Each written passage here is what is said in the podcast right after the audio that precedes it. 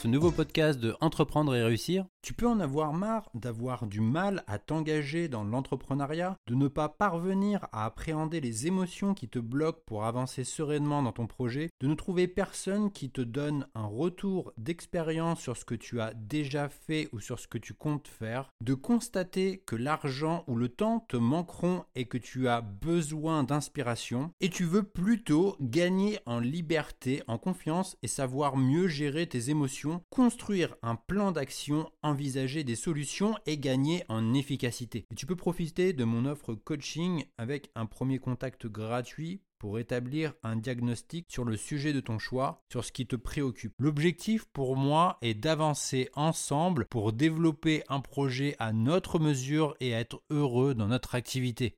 Tu retrouveras toutes les informations disponibles sur la page Mon offre coaching disponible sur mon site entreprendre-et-réussir.co.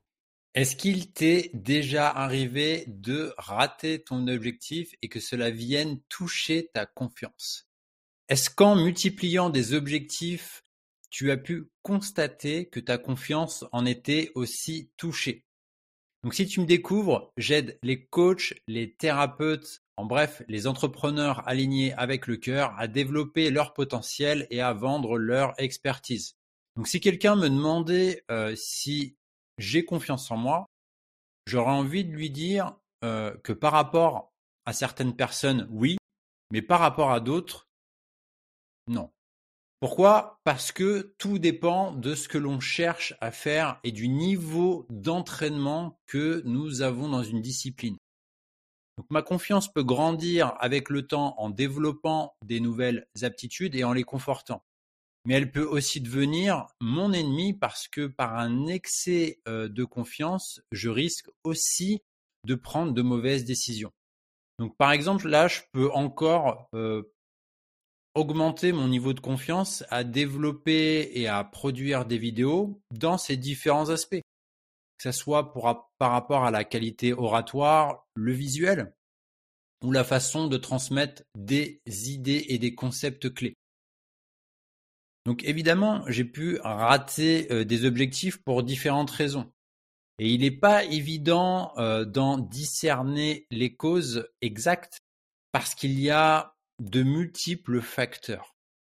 Donc ce qui est intéressant que je me suis rendu compte, c'est qu'il était possible de travailler sur ces sensations pour les nourrir et afin de maintenir sa confiance. Donc je dirais que les moments où il m'est arrivé de perdre confiance a eu au moins le mérite de m'envoyer une information. Et ça a pu être le déclencheur d'un nouvel apprentissage pour atteindre l'objectif que je souhaitais. Donc, lorsque l'on rate un objectif, nous pouvons nous dire que nous allons euh, réussir le suivant. Pourtant, il n'y a rien de pire pour détruire notre confiance en nous-mêmes et de voir se diluer notre motivation. Donc nous pouvons aussi euh, beaucoup cogiter et nous sentir mal en raison d'un manque d'action. Et les doutes s'installent et dans cette période de fragilité, de tout petits détails euh, peuvent venir perturber fortement notre confiance. Donc il y a de nombreux facteurs qui ont une influence directe sur notre comportement. Et il est important d'identifier de manière fine euh, lorsqu'un comportement ne fonctionne pas bien. Une des erreurs euh, courantes consiste à multiplier les objectifs. Donc le problème dans ce schéma va être la saturation nous allons subir une perte de motivation, une perte d'envie et une baisse de performance et que cela risque de produire un impact sur toute notre vie. Ensuite, il y a le fait de choisir de faire du surplace. Donc ça, c'est laisser la conquête aux autres.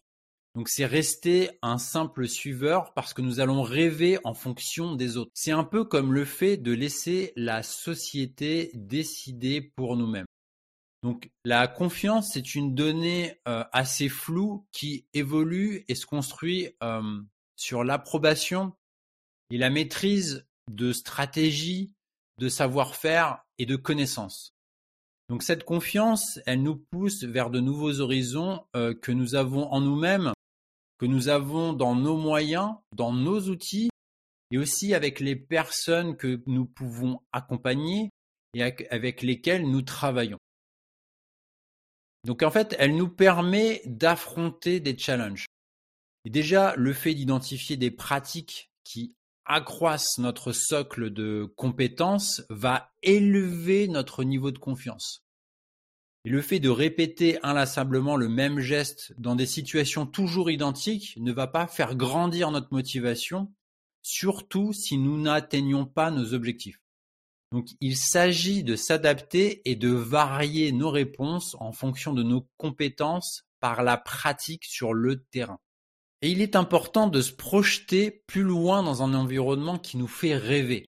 En fait, le but, c'est d'évoluer et de se voir euh, proposer un autre chemin que celui dont nous avons l'habitude pour ne pas se lasser et s'enrichir à chaque moment. Donc c'est en prenant conscience de nos compétences que nous allons nous diriger vers des territoires inconnus et élargir notre univers. Donc il faut identifier euh, ces ressources pour s'approprier de nouvelles compétences et devenir le leader de sa vie. Donc il est plutôt judicieux d'évaluer sa progression dans ses objectifs.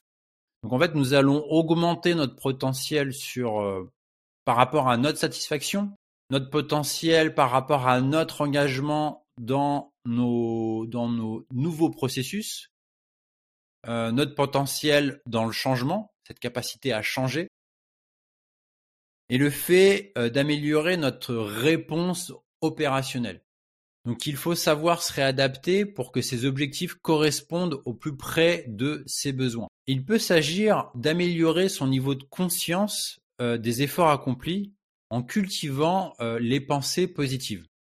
Donc par exemple, ça peut être le fait de se dire, euh, de se dire ah cette semaine j'ai réussi à réaliser telle ou telle tâche. Ou alors ça peut être aussi euh, de se dire «Hmm, cette tâche me procure un plaisir important.